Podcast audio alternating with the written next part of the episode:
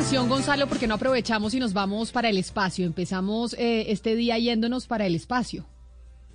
Sí, nos vamos a ir para el espacio, Camila, porque este año 2020, el pasado 24 de abril, se celebraron 30 años de la llegada o puesta en órbita del, eh, telescopio, el satélite Hubble, que es tal vez uno de los más importantes en cuanto a recopilación de imágenes que, sin duda alguna uno puede ver ya, sobre todo a través de Google. Y por eso creo que es importante hablar con Susana de, de. Susana de Ustúa es científica asociada de la División de Instrumentos del Instituto de Ciencia de Telescopio Espacial para entender un poco qué es lo que significa el, el, telescopio Hubble, qué nos ha dejado a lo largo de 30 años y qué imágenes importantes nos podrá mostrar a futuro. Doctora Susana, gracias por acompañarnos hasta ahora en Blue Radio. Aló, buen día. ¿Cómo se encuentran ustedes?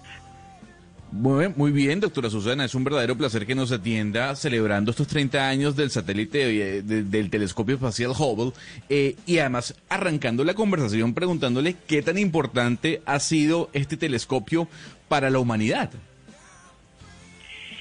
Bueno, este telescopio creo que nos ha, además de todas las imágenes sorprendentes que nos ha dado, otorgado, es que es un, es un, es un observatorio icónico, porque a través de sus, de sus 30 años de funcionamiento eh, nos ha sido este, reparado cinco veces y cada vez se quedó en mejores condiciones que antes. Entonces, lo que vemos ahora, tenemos un telescopio que parece que tiene 30 años, pero funciona tan bien que esperemos que en 10 años estará, estaremos cumpliendo sus 40 años.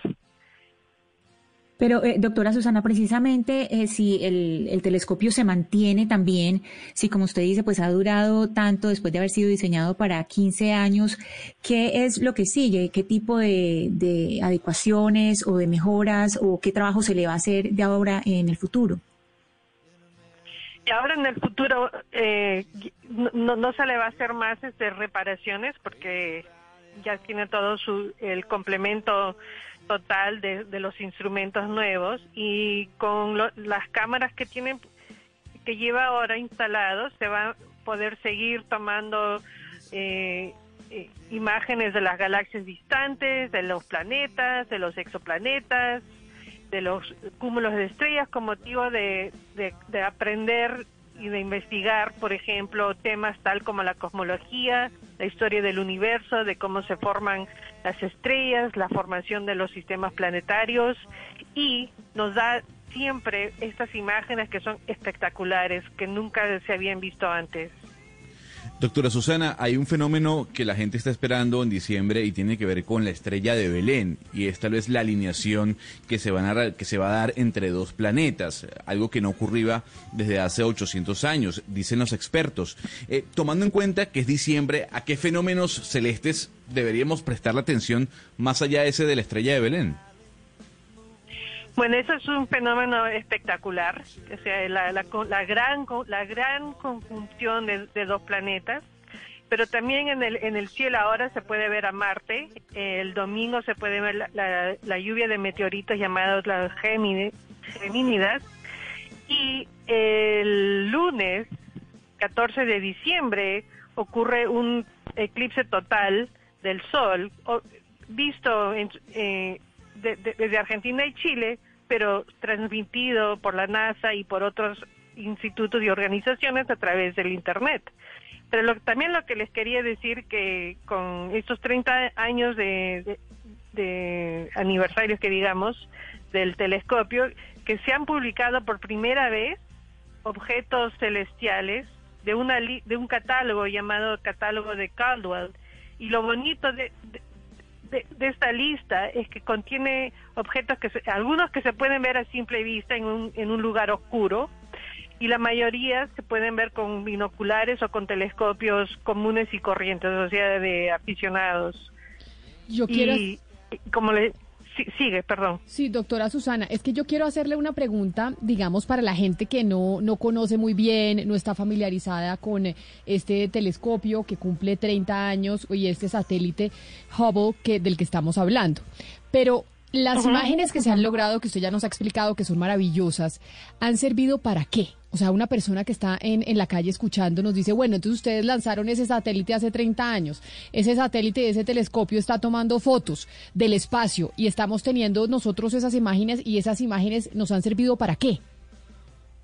Ya, entonces, por ejemplo, una, una, una de, uno de los estudios que se, han, que se han hecho y se sigue haciendo es tomar fotos todos los años de los planetas Júpiter, Saturno, Uranio y Neptuno. O sea, todos los años el, el Hubble toma imágenes de estos cuatro planetas con el motivo de poder investigar las atmósferas de estos planetas, porque todos los planetas, bueno, casi todos tienen atmósferas.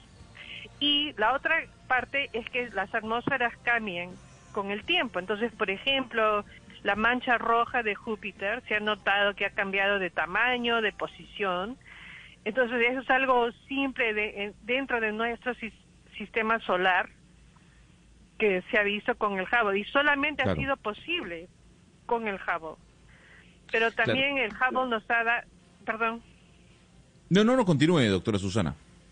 Ah, ya, lo que iba a decir también, este, para investigar, por ejemplo, la, evolución del universo, cómo es que se forman las estrellas.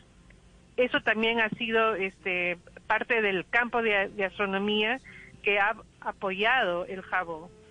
Claro. Eh, eh, durante los 30 años que lleva eh, este satélite telescopio en órbita, son más de 1.5 millones de imágenes o observaciones que, ha trasladado a la Tierra y que la NASA ha podido ver. Pero yo quisiera preguntarle, ¿cuál es la distancia que puede eh, captar el telescopio satélite Hubble? ¿Hasta dónde llega esa posibilidad de, captar una imagen de este telescopio? Llega a los a ver, ¿cómo, cómo lo, lo, diría? No es que llegue hasta el comienzo del universo, porque eso sería exageradamente, pero se ve una distancia donde hasta o sea, para explicarlo un poquito, cuando uno mira con el telescopio a la distancia, realmente es como estar usando una máquina del tiempo, entonces se ve al pasado. Entonces, con el telescopio Hubble se puede ver los objetos que se formaron después de unos 500 mil años después del comienzo del universo, que digamos. Entonces se ve bastante lejos. Claro, y yo le quiero preguntar eh, lo que me dice un oyente que por favor le consulte. Me dice que por favor le preguntemos sobre el Web Telescope, el telescopio web que va a mejorar y cómo va a mejorar las observaciones que se hacen con el telescopio Hubble del que estamos hablando, que tiene 30 años y que puede ver 500 mil años al pasado, porque recordemos que pues estamos viendo imágenes de cosas que ya sucedieron. Sí, ahora el telescopio web se, va a lanzar el próximo año y, es un telescopio que complementa al Hubble porque tiene eh, sensibilidad a la luz infrarrojo y el Hubble tiene sensibilidades a la luz visible. Entonces los dos juntos eh, este, trabajan en conjunto para seguir investigaciones. Entonces no, es que uno reemplace el otro, es que uno, el, el nuevo, el, el, James Webb, lleva esta sensibilidad al infrarrojo que nos permite, por ejemplo, este, que digamos ver a través de, de, las, de las nubes de polvo que oscuren, que oscurecen a las estrellas detrás de ellas, por ejemplo. Entonces nos da otra vista del, del universo. Qué maravilla, pues doctora Susana Deustua, mil gracias, científica asociada a la División de Instrumentos del Instituto de Ciencia del Telescopio Espacial, por habernos atendido y habernos puesto a pensar en el espacio, porque escucharla a usted decir que estamos viendo a Júpiter, Saturno, Venus y que estamos mirando hasta el principio del universo o por lo menos de nuestra galaxia, pues es muy emocionante, a veces parece difícil de creer. Gracias por haber estado con nosotros muchas gracias y, una ultimita, si quieren saber más sobre el telescopio Hubble y de las imágenes, por favor visiten la página web ciencia.nasa.gov. Y ahí nosotros en esa página ciencia.nasa.gov podemos ver las imágenes del eh, telescopio Hubble. Ahí podemos ver todo eso que usted nos dice que pasó hace 500 millones de años. Bueno, en esa página web directamente se ven algunas de las 1.5 millones de imágenes pero les da este, los links para dónde conseguir todas las imágenes. Bueno, pues nos vamos a meter. Ese es un plan de un plan de fin de semana ponerse a ver las imágenes del espacio. Doctora, mil gracias por habernos atendido. Gracias por las preguntas y que tengan buen día.